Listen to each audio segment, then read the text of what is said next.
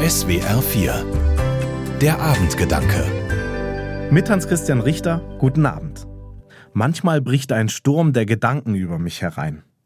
Ich mache mir dann über alles Gedanken und gehe fast unter im Durcheinander, das in meinem Kopf herrscht. So ein Sturm lähmt mich.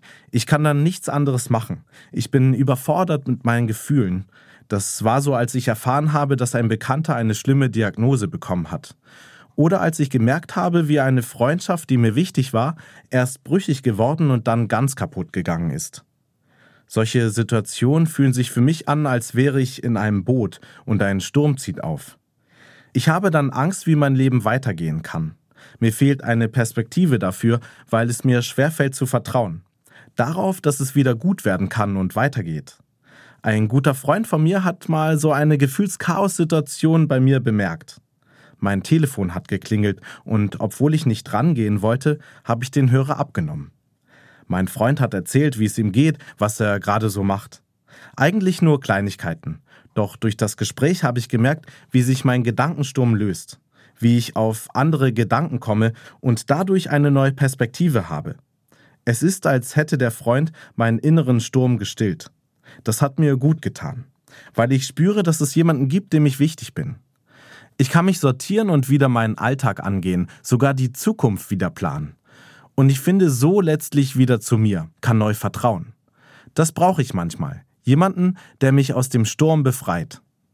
So ähnlich geht es den Freunden von Jesus auf dem See Genezareth. Sie fahren los und auf einmal kommt ein Sturm auf, lässt Wellen ans Boot schlagen, sodass es zu kentern droht.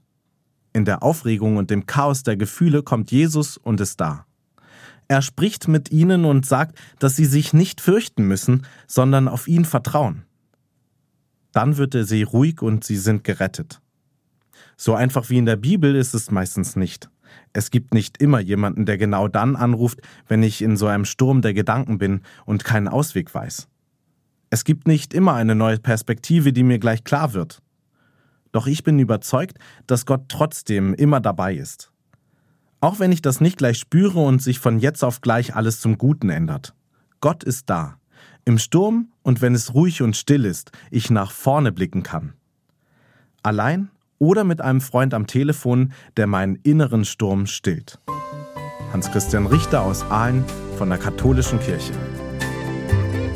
Die Abendgedanken können Sie auch jederzeit nachlesen und nachhören. Im Internet unter swr4.de.